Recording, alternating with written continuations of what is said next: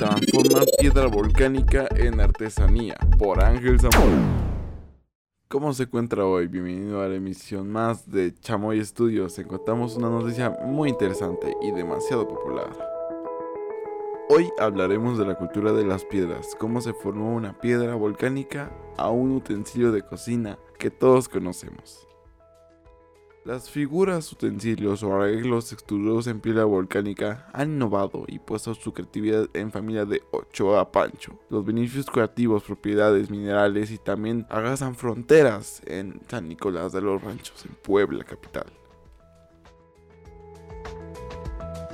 Por más de 60 años, en esta región se dedicaron a la tierra milenaria de Don Eugenio Ochoa y su esposa Aida de Pancho, junto a sus hijos que han construido un trascendental generación de piedra volcánica y distintos materiales que solo se tienen que hacer 40 minutos en un calor constante, por cada generación en generación. El negocio se instaló 5 años en una tienda que en la carretera de San Pedro Cholula, la cual hacía pedidos en paquetería y servicios de entrega a domicilio por distintos lugares en todo México.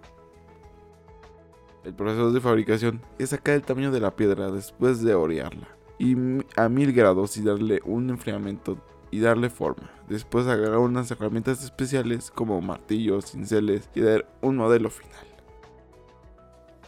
Aunque debido a la pandemia, varias complicaciones, los artesanos y sus familias han tenido que seguir trabajando y produciendo desde casa, que llegaron sus productos hogares a los clientes de tal manera que tuvieron los beneficios de tocar estas piezas sagradas aunque el COVID-19 no los detuvo y por más de cinco generaciones siguieron en pie en esta hermosa Puebla.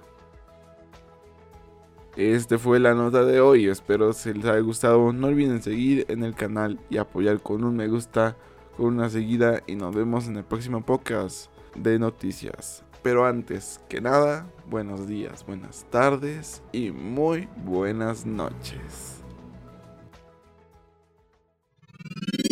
Chamoy Studios presentó.